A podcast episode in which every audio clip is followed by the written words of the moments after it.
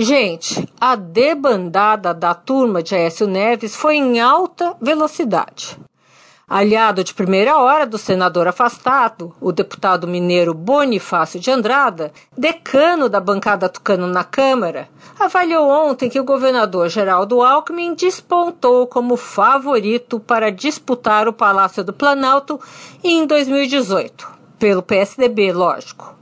Frisou, inclusive, que o Brasil vai precisar de um nome sensato e que, nesse momento, Alckmin é o nome. Já o deputado Domingos Salvio não fez muito diferente. Ele é um dos principais quadros do PSDB mineiro.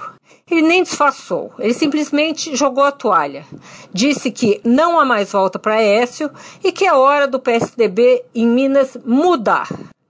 Com a queda de Aécio, caro ouvinte, até houve maior aproximação entre Alckmin e Fernando Henrique Cardoso.